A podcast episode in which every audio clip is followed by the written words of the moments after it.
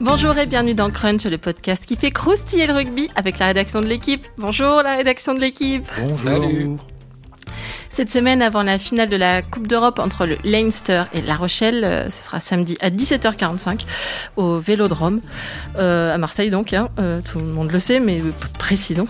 on va se pencher sur le cas de la province irlandaise, quadruple vainqueur de la compétition, et donc en lice pour égaler le Stade toulousain, le club le plus titré du monde, enfin de, l'histoire du tournoi en tout cas, dans un premier temps. alors on va faire un peu de géométrie en, en étudiant le jeu du Leinster et sa passion pour les losanges. On va faire un peu d'anatomie en se penchant sur les joueurs du Leinster et sa star aux, 2000 commotions, hein, Jonathan Sexton. Et on va faire un peu de prospective en se demandant si La Rochelle peut rebattre le Leinster, euh, rebattre comme, comme battre à nouveau, puisque nul n'ignore que les maritimes, hein, comme on dit quand on ne veut pas répéter 130 fois La Rochelle dans le même papier, euh, les maritimes ont sorti les Irlandais de, de la compétition l'année dernière, en demi-finale, 32-23 euh, pour être précis, et on aime la précision. On va Lengsteriser avec, avec qui? Avec Alexandre Bardot. Salut Alex. Bonjour.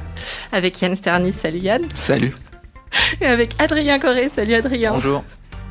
Vous connaissez le programme, on peut y aller. Flexion, lié, jeu. Alors le jeu du Leinster, euh, Alex, je me tourne immédiatement vers toi parce que j'ai lu avec attention ton décryptage du jeu irlandais après la demi-finale euh, lors de laquelle ils ont quand même un peu corrigé en hein, Toulouse, le mot est dur, mais 40, 40 à 17. Euh, alors c'était du, très bon bardo, hein, j'ai fini le papier dans, le même état que mes interros de maths.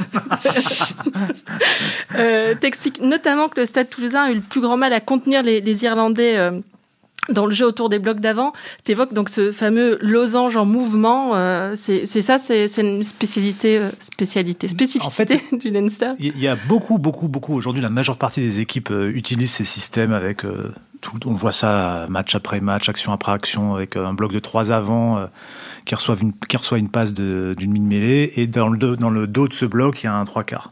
Et en fait, à partir de cette structure-là, il y a euh, au moins quatre possibilités, c'est-à-dire la percussion du joueur qui reçoit le ballon, une petite passe à son partenaire à son extérieur, ou une petite passe à son intérieur, ou une passe dans le dos. Et ces, options-là, elles sont choisies en fonction de la réaction de la défense en face, et notamment du joueur qui est du défenseur qui est face au troisième joueur du, au troisième avant du bloc. Celui-là, il défend grosso modo sur deux joueurs. Il défend soit sur le troisième joueur du bloc, soit sur le et, en même temps sur le joueur sur euh, le trois quarts dans le dos. Et euh, si ce joueur euh, défend sur le troisième joueur du sur le troisième avant, ben, le, porteur de balle fait la place, fait la passe dans le dos au trois quarts. Et si le défenseur anticipe sur le trois quarts dans le dos, et ben le, le, porteur de ballon fait la passe au troisième joueur du bloc. Vous avez tous pris une bouteille d'oxygène, vous êtes tous bien. On va continuer. Non mais voilà, en fait cette structure, elle est très très utilisé euh, par l'équipe de France, par les All Blacks, par, euh, par des joueurs, par des, des équipes de top 14, par la, majeure partie.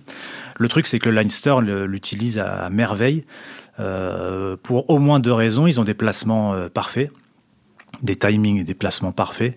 Et la, deuxième chose, c'est qu'ils ont des, des joueurs qui savent lire les situations, donc euh, voir comment la défense répond. Et ils ont des joueurs aussi techniquement doués, des avants techniquement doués pour faire fonctionner ce système. Parce que quand on voit par exemple Furlong ou leur deuxième ligne euh, euh, qui a fait un nombre de passes aveugles ou des passes en, en, pivot assez incroyables contre Toulouse, ces joueurs-là, ils sont capables de faire des passes très précises et de les faire au dernier moment en masquant leur choix. Euh, et, ça, fait, ça, fait, que la défense ne sait pas comment réagir en face et, et ça crée des situations. Euh, c'est presque, c'est pas imparable, mais c'est très très très difficile à défendre. Et, le Leinster euh, est une des équipes qui, au monde, euh, sait le mieux animer cette, cette petite structure qui est toute simple, toute basique, mais quand elle est parfaitement réalisée, c'est très dur à défendre. Comment on peut défendre face à. Il y en a qui ont essayé. non, mais euh, comment on peut défendre? Alors, il y, a, plein de choses à faire, mais, mais le problème, c'est que réussir à les faire demande euh, de la constance, euh, de l'organisation et énormément d'agressivité. ce qu'a réussi à faire, par exemple, l'équipe de France lors du tournoi contre l'Irlande, puisque l'équipe d'Irlande a exactement la même organisation que le Leinster, Et, les Français avaient réussi à mettre beaucoup de pression, à monter très vite, notamment sur le, les joueurs face à les défenseurs face au bloc d'avant. Ils avaient réussi à monter très très vite pour réduire l'espace-temps, réduire le, temps laissé à l'adversaire pour, euh, euh, prendre, pour faire son choix. Euh, la deuxième chose, c'est qu'il faut aussi gagner les, duels, c'est-à-dire réussir à faire avancer, à avancer, à faire reculer, pour obliger les joueurs du Leinster à venir plus nombreux dans le ruck suivant. Ça veut dire qu'ensuite ils, ils, sont moins pour organiser cette structure-là. Et puis de toute façon, jouer quand on quand on n'avance pas, c'est plus compliqué. Il faut aussi que, euh, au-delà même de ces trois joueurs, ces trois premiers défenseurs qui doivent monter très vite, il faut que toute la ligne monte avec, euh, parce que euh, pour fermer les options de jeu dans le dos, les options de jeu sur l'extérieur, si cette ligne monte fort, alors c'est pareil, ça réduit l'espace et le temps et ça réduit les options pour le, pour le, pour le jeu par les trois quarts. Et, en fait, ça c'est la difficulté de tout ça, c'est que c'est que ça demande beaucoup d'efforts de course. Euh, c'est-à-dire qu'à chaque montée, il faut être capable de monter fort, euh, même quand, on, quand le ballon est loin de soi. Et puis quand il quand y a eu un rug, ben, redescendre, et puis remonter, puis redescendre, puis remonter. Et c'est dur parce que Leinster, comme les Irlandais, eux, ils s'en fichent, de, de, ils veulent pas marquer tout de suite en fait. Bon, ben, notre premier temps n'a pas marché, on en refait un deuxième, puis un troisième, puis un quatrième, puis un cinquième. Et à un moment, la défense, elle s'épuise et elle peut lâcher. Et, la dernière, dernière chose, je pense, il y a sans doute d'autres options, mais là, il faudrait voir avec Ronan O'Gara ou avec Sean Edwards. Mais une, chose que La Rochelle fait très bien et qui peut être très intéressante face au Leinster, c'est de ralentir les ballons dans les rucks. Parce que quand vous ralentissez les ballons dans les rucks, quand vous mettez les mains, vous obligez des soutiens à venir, donc ces joueurs ils sont plus disponibles pour jouer ensuite. Et par ailleurs, comme vous ralentissez le ballon, vous laissez aussi le temps à votre ligne défensive de s'organiser. Et donc, plus une ligne défensive organisée, plus elle est capable de monter rapidement. Et voilà, La Rochelle avec euh, Aldrit, avec euh, Bourgarit, euh, avec Danty. on l'a très bien vu contre le Racing où ils ont ralenti des ballons. Voilà. et ce qui a permis à toute la défense de se replacer. Ils ont même gratté des ballons. Ils ont euh, Priso aussi, qui est très dans, dans cet exercice-là. Ils ont Wardy. ils ont vraiment des joueurs armés pour ça. Euh, il va falloir que, qu'ils, arrivent à ralentir ces ballons-là, euh, sachant, tout en sachant que quand on s'implique dans les rucks, quand on met beaucoup de joueurs dans les rucks, on prend aussi le risque que quand le ballon sort, euh, s'il sort vite, bah, c'est les joueurs qui sont impliqués dans le ruck qui sont plus en ligne défensive, donc il y a des surnombres à jouer. Donc c'est, un casse-tête auquel toutes les équipes qui ont affronté le Line Store ont été confrontées cette saison. Et il n'y en a eu aucune qui a, qui a résolu ce casse-tête. Et il y, a, quand même un nombre de points inscrits. Euh, je crois que c'est 40 points en moyenne sur, sur les matchs de Coupe d'Europe cette année. C'est euh, faramineux et ça dit bien euh, l'ampleur du défi. Et tu dis cette saison, l'année dernière, quand ils les ont, quand La Rochelle a battu le Leinster, ça ne jouait pas pareil, Adrien? En fait, l'année dernière, le Leinster en demi-finale avaient peut-être quelque chose qu'ils n'ont pas cette année, euh, enfin qu'ils ont cette année, pardon, c'est la, charnière euh, Jamison, Gibson Park et Jonathan Sexton. Ça s'était plutôt euh, vu pendant la demi-finale contre La Rochelle parce que le jeu du Leinster était moins huilé qu'il n'est aujourd'hui. Mais comme tu l'as dit, Alex, en fait, les Rochelais avaient, je pense, fait une grande différence en ralentissant énormément le ballon dans les rucks, en permettant à leur défense de s'organiser et du coup de, de mettre une énorme pression sur, euh, sur les attaquants euh, du Leinster. Et d'ailleurs, sur cette, sur cette demi-finale-là, euh, leur système qui réussit si bien aujourd'hui avec les losanges se voyait beaucoup moins, en fait, parce qu'ils avaient beaucoup moins le temps de s'organiser. Et ils étaient largement dominés sur les premiers impacts par les, les avant-rochelais, notamment Will Skelton, qui sera là ou pas, on ne sait pas trop encore, sera une interrogation de la semaine. il touche au mollet. C'est ça, il touche au mollet, mais il me semble qu'il a. Enfin, Yann, tu le sais mieux que moi. Il a rejoué 15 minutes là ce week-end alors qu'il n'était pas censé être sur la feuille de match. Et donc euh, il le testait un petit peu à une semaine du Leinster, et a priori. Euh, il sera là. A priori, il a toutes les chances d'être là. Mais ça va être important parce que euh, gagner les duels, bon, de toute façon, c'est le jeu, le jeu Rochelet, ils ont des porteurs de balles comme ça. et, et c'est intéressant que ce soit en attaque, mais là, ça va être aussi intéressant en défense. C'est-à-dire qu'avec cette équipe du Leinster, il va falloir la faire reculer, l'obliger à, à ralentir son jeu. Je crois que c'est Bernard Jackman qui disait il y a une semaine euh, dans un papier dans l'équipe, dans une interview, il faut euh, réussir à ralentir cette équipe. Alors lui, il pensait pas forcément à cet aspect-là, il pensait plus à, au fait qu'il faut pas. Euh, il disait que Toulouse avait voulu trop jouer, de ce que j'ai compris, qu'ils avaient trop voulu porter le ballon, accélérer le jeu, et que c'était pas forcément une bonne option. Mais, ce qui est sûr, c'est que contre la il faut réussir à, à, baisser le rythme parce que c'est une équipe qui arrive à jouer très très vite. Et, une, des manières de baisser le rythme, bah, c'est de mettre la pression physiquement, euh, d'obliger tous les soutiens à reculer, d'obliger euh, l'attaque à se réorganiser et de ralentir le ballon dans les rucks. Ça, c'est aussi un, voilà, c'est des clés quoi. Et ce jeu de ce jeu de vitesse, de toute façon, il peut être mis en fait après euh, une fois que les premiers défenseurs ont été concassés, comme ça a été le cas l'année dernière en demi-finale, parce que les Rochelais au final avaient beaucoup joué sur les extérieurs une fois que les avants Rochelais avaient déjà fait le travail devant mm. Mm. En, mettant une grosse pression sur Leinster. Ils avaient mm. marqué de beaux essais et, fait de, belles offensives. C'est sûr que y a, pour, le, pour La Rochelle, euh, ça va être intéressant de voir comment ils vont, comment ils vont faire, mais avoir le ballon en main, euh, c'est une bonne option face au Leinster, parce que quand ils l'ont, euh, c'est compliqué. Et pour, euh, pour l'avoir en main, il faut euh, être capable de multiplier les temps de jeu, d'être bien organisé. Le temps, effectif de jeu, il doit être relativement élevé là. Oui, oui. contre Toulouse, il avait été assez élevé. je crois qu'on était autour de 40 minutes, il me semble. Mais, mais, mais, La Rochelle, ils ont des joueurs pour faire reculer une défense. Quoi, et, et, et comment dire ne pas avoir à déplacer le ballon sur toute la largeur. Euh, avec, euh, en utilisant euh, des joueurs au centre du terrain, des Danti, des Botia s'il a été amené à jouer, Skelton, Aldrit, Antonio, tous ces joueurs-là.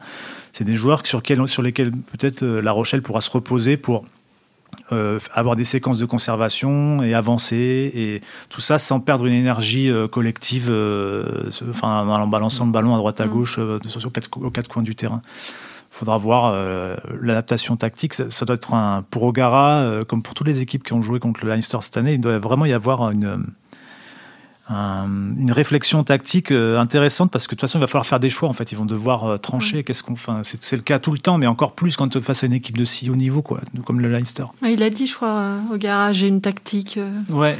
il a dit qu'il préparait quelque chose. une tactique, ça on n'en doute pas. Oui, mais après c'est préférable en termes de possession, La Rochelle a aussi le, profil pour, pour enquiquiner le Leinster, à mm. savoir que ça doit être l'équipe de top 14 euh, qui, a la plus grosse possession, qui a le plus gros volume de jeu. Et s'il s'agit de ne pas rendre immédiatement le, ballon au Leinster, ils savent le faire aussi. Mm. En côté collectif, on, a vu c'est lourd. Côté individualité, on peut dire que c'est lourd aussi. Euh, euh, je voyais là, s'il remporte une, une cinquième Coupe d'Europe, Johnny Sexton par exemple, et Sian Healy, peuvent devenir les joueurs les plus titrés de l'histoire du tournoi. On a aussi euh, James Lowe, on dit, euh, mm-hmm. James Lowe, euh, qui est le meilleur marqueur de la saison avec 10 essais inscrits en, 6 rencontres, dont un quadruplé en huitième face au Connard. C'est des noms qu'on connaît bien avec, avec l'équipe d'Irlande. Juste le pilier, la Sian il a 114 sélections d'équipe nationale. Johnny Sexton, 103. 103 commotions aussi. Euh, c'est ça, le Leinster, c'est un gros collectif, mais c'est aussi des, euh, des, grosses individualités? Bah Oui, c'est ça, en fait. C'est une équipe qui joue une partition, en... qui sort euh, peu de ses schémas, mais par contre, elle a des individualités pour animer parfaitement cette partition et à un moment être capable de sortir du schéma à bon escient ou d'ajouter la petite pointe de vitesse ou la petite pointe de puissance qui fait qu'une action répétée devient une action gagnante. Quoi. Et ça va de Furlong, qui est un pilier extraordinaire en mêlée, mais au-delà de ça, euh, dans le jeu, c'est ce qu'il arrive à, faire ballon en main euh, pour faire des passes longues, courtes. Oui, ça a euh, changé voilà, Quand on le voit. Sauf un respect.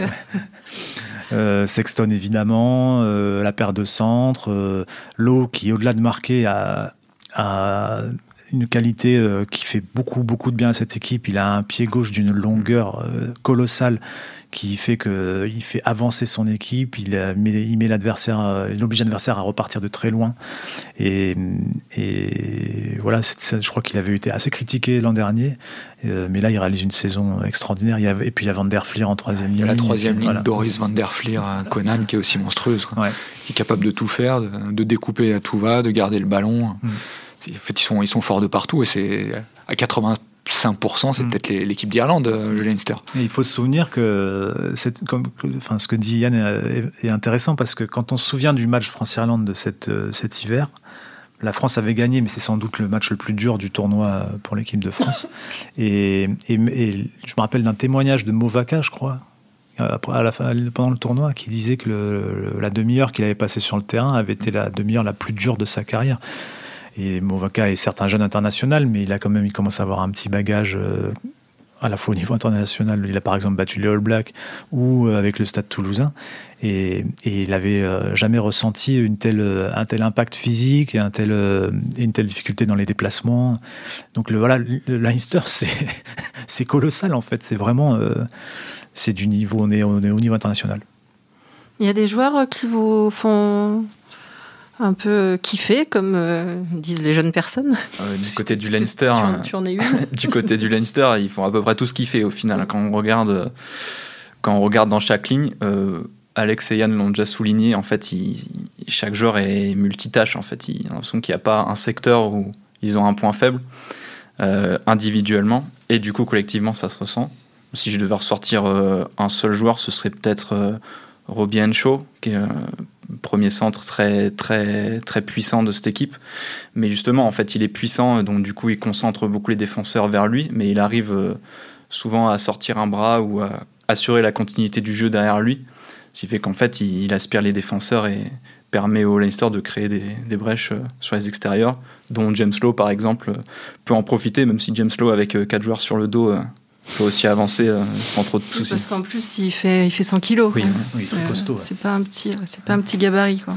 Euh, on le disait l'année dernière, La Rochelle c'était euh, défait du Leinster en, demi-finale. vu tout ce qu'on dit là, ça lui permet pas spécialement d'être hyper détente et de partir en, en favori. Justement, si, ils peuvent être détentes dans le sens où ils savent qu'ils arrivent en outsider. Ils l'ont clairement dit, eux, cette position leur va, le fait qu'on les attend pas trop leur va, ils ont qu'une envie, c'est de prouver qu'ils peuvent les dégommer. Et l'année dernière, c'était la même chose. Ils, défilent Leinster pour leur première demi-finale de, Champions Cup. Personne ne les attendait, même si c'était à deux Flandres et c'était dans un stade vide, parce qu'on était encore euh, Covidé. Covidé. Mmh. Euh, ils, se faisaient une joie de, montrer qu'ils existaient, qu'ils avaient leur place en Europe. Il y avait un, un joueur comme, euh, comme Reda Wardi, euh, qui, à l'époque euh, était, moins renommé que maintenant, qui avait, qui avait mis la misère à Furlong quand même sur ce match, et il avait une envie folle. Donc je pense que le, statut d'outsider leur va, et qu'ils croient réellement qu'ils peuvent faire quelque chose une des clés, ça va être pour eux, ça va être d'être capable de résister à ces débuts de match que le Leinster a réussi. On l'a vu en, avec le, face au Stade Toulousain, même si à un moment il a laissé Dupont à, à jeter un peu le trouble dans la première mi-temps, mais c'était quand même une, rencontre, euh, enfin une première mi-temps largement dominée par le Leinster. Et, ça avait été pareil en quart de finale, si je me trompe pas, où ils avaient, euh, ils avaient tourné à la mi-temps avec un point d'avance. Et en fait, si euh, La Rochelle arrive à tenir, à résister à ces assauts du Leinster, à ce rythme du Leinster pendant 40 euh, voire 50 minutes, alors peut-être qu'il y aura, il y aura une autre musique qui s'installera dans, la tête des joueurs du Leinster et que cette espèce de confiance, de, de de, tranquillité, de sérénité face aux événements, euh, elle disparaîtra. Peut-être qu'ils commenceront à faire des mauvais choix. Euh, il y a des joueurs à, cibler, euh, et je dis pas ça de manière négative, mais c'est sûr que Sexton, euh, Gibson, il va falloir leur mettre la pression très fort parce que ces joueurs-là, c'est des, des, c'est eux qui font le jeu, enfin c'est eux qui organisent, qui, et si on, en, leur mettant la pression, ça, ça déstabilisera toute l'équipe du Leinster.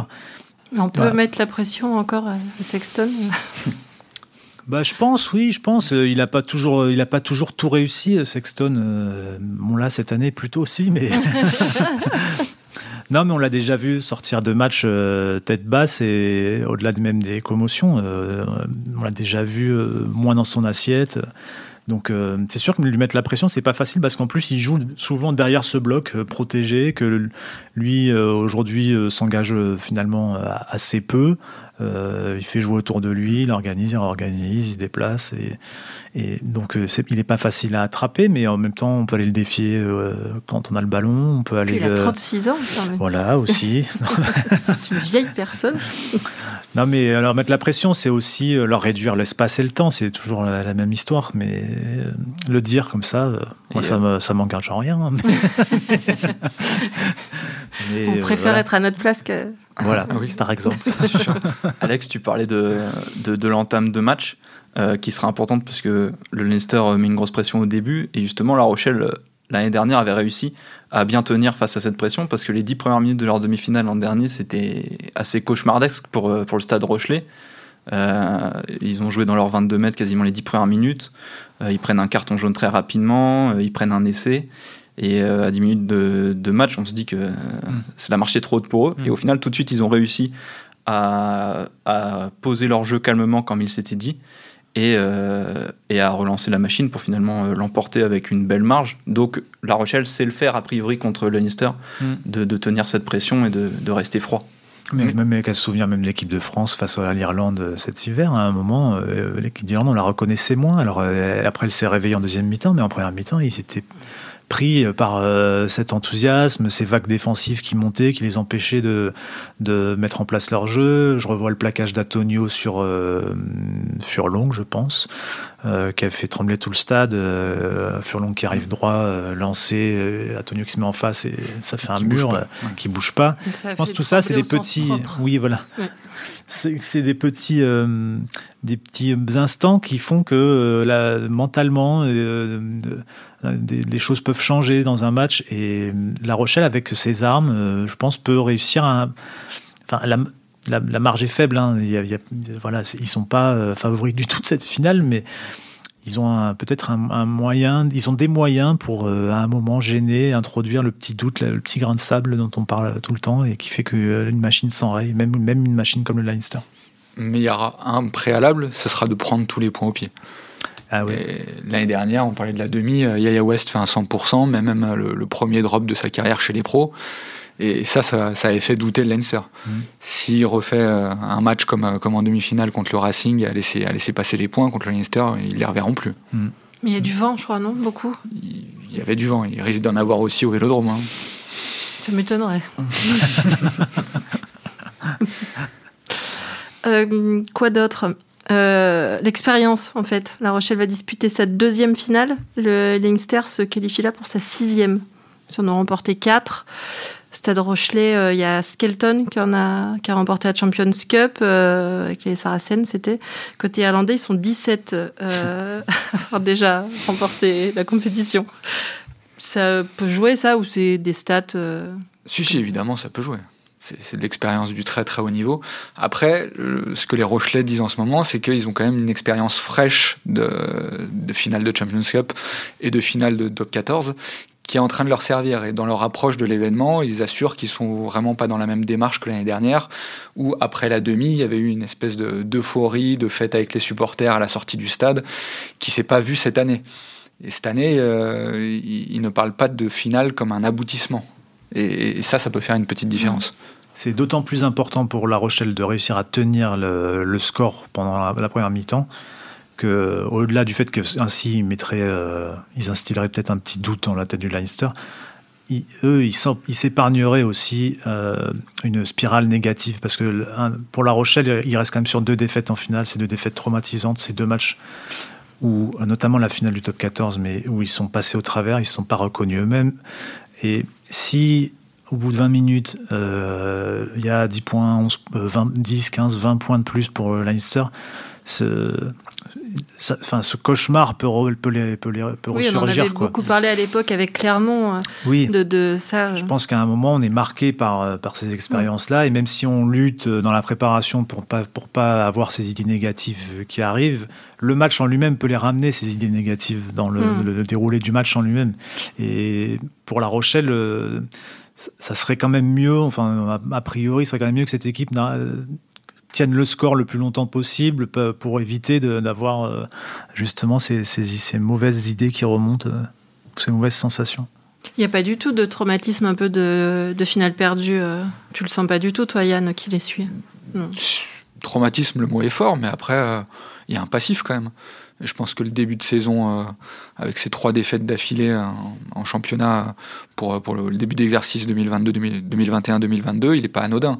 Ils étaient encore marqués par, euh, par, ces défaites, euh, psychologiquement, physiquement. Je pense que la saison dernière avait été dure.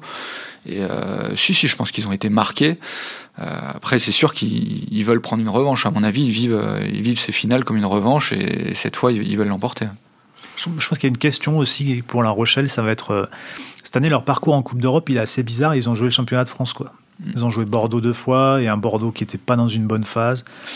Ils ont joué le Racing à Lens. Euh, c'était un, c'était un petit match. comparé au, au match de, Du de- Leinster, du Leinster euh, Toulouse de contre la veille. Ils Montpellier en quart. Euh, ils avaient joué, ils ont joué Montpellier en quart aussi.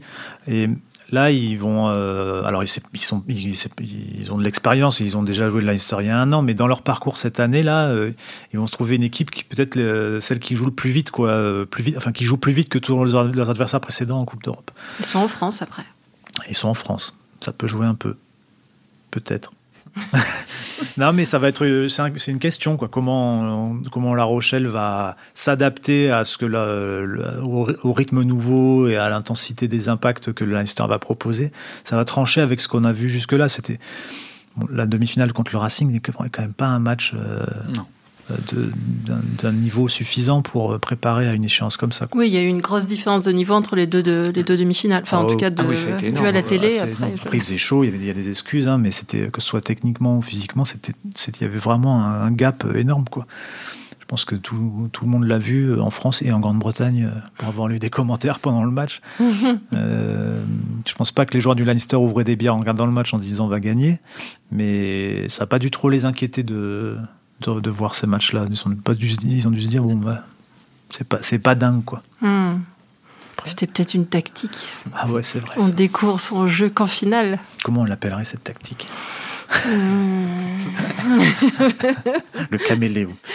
Oui, Ouais. écoute, très bien. C'est pas brillant, mais Mais ça dit bien ce que ça veut dire. on a des combinaisons qui ont des noms plus étonnantes en rugby. Euh, Est-ce qu'on dirait un mot de Ronan O'Gara euh, pour, euh, pour terminer euh, Entraîneur euh, en chef irlandais de La Rochelle, euh, vainqueur comme joueur, mais avec le, le Munster, lui, c'était. Le Leinster, c'est un peu son, son grand rival. euh, Ah oui, lui, c'est un ennemi de. Ouais, je pense que c'est un des pires ennemis du Leinster. hein. C'était un, euphémisme.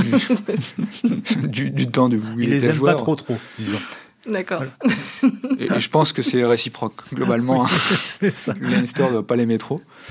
Euh, lui dit que, comme Dana Karayan d'ailleurs, qui est, qui est un de ses adjoints, qui est aussi un Munsterman, que, qui prend cette finale comme si c'était n'importe quel adversaire, on peut en douter. Je pense que si s'il peut battre le, le Leinster en finale, lui, le, le mec du Munster, ça sera un, un vrai plaisir. Il, a, Ok. il, il a quand même euh, plutôt réussi son pari jusque-là, Ronan, Ronan O'Gara, parce que rappelez-vous en début de saison, donc l'an dernier, il n'était pas seul euh, aux manettes de cette équipe, c'était avec euh, John O'Gibbs. Gibbs est parti dans des conditions un peu troubles. Un peu troubles, on ne sait pas trop, trop ce qui s'est passé, mais en tout cas entre Gibbs et O'Gara, ça se passait pas extrêmement bien. Et O'Gara s'est retrouvé tout seul aux manettes pour la première fois. La saison a mal commencé. Et finalement, il, qualifie de nouveau euh, cette équipe euh, pour la finale de Coupe d'Europe. Donc il retrouve le niveau qu'il avait l'an dernier. Donc ça veut dire qu'il a plutôt réussi son, coup. Euh, maintenant, je pense que lui, ça lui suffit pas. C'est un mec d'expérience quand même. Ouais. C'est un mec qui a gagné la, la Coupe d'Europe, euh, qui a, qui a- qui a gagné plein de choses, Mm. qui, a, qui a connu le super rugby, euh, Mm. qui, a, qui a gagné avec le Racing aussi. Enfin, il a, Mm. il a Oui, gagné. il a gagné le 130 Super sélections aussi, lui. Ouais. Il a joué Mm. avec les Lions. Il a à peu, à peu près tout fait ce qu'on peut faire de mieux en rugby. C'est ça. Il sera pas sur le terrain, mais, mais cet esprit de la gagne, lui, il l'a, il la transmet. Ok, bah écoutez, est-ce qu'on aurait fait le tour de ce... On peut peut-être juste conclure en, en disant que c'était la cinquième fois de l'histoire de la Coupe d'Europe que la finale opposera un club français une province irlandaise et que ça s'est jamais très bien passé. En fait. voilà. C'est positif. hein, c'est bien. Oui, On ne oui, demande qu'à être surpris. Voilà, C'est ça. ça. c'est- Je sais plus qui disait que plus une, plus une série dure et plus elle s'approche de sa fin. Donc, euh, C'est pas tout le temps vrai. Il y a des séries qui continuent. alors, en tout cas, on va laisser la série se poursuivre, mais nous, on va arrêter Crunch. Quelle transition. Définitivement. C'est une Euh, annonce. Bah, ça va dépendre du, du résultat de la finale. Je, je ne, je ne supporte plus de perdre des finales. C'est- un Je me principe. demande bien pourquoi. T'en as perdu beaucoup a- Toi, tu as un capital solaire et y a un, t'as capital final perdu et après, tu, ne- tu ne peux plus, en fait. Sinon, tu te désintègres. Je comprends, tu prends des coups de soleil. Merci, messieurs. C'était Crunch, une émission de la rédaction de l'équipe. Aujourd'hui, j'étais avec Alexandre Bardot, Yann Sternis, Adrien Corré. Merci à Antoine Bourlon à la réalisation et à l'édition. Retrouvez-nous sur l'équipe.fr, sur les applis de podcast. Euh, N'hésitez pas à réagir. On adore que vous nous laissiez des commentaires. Mettez plein d'étoiles. À la semaine prochaine.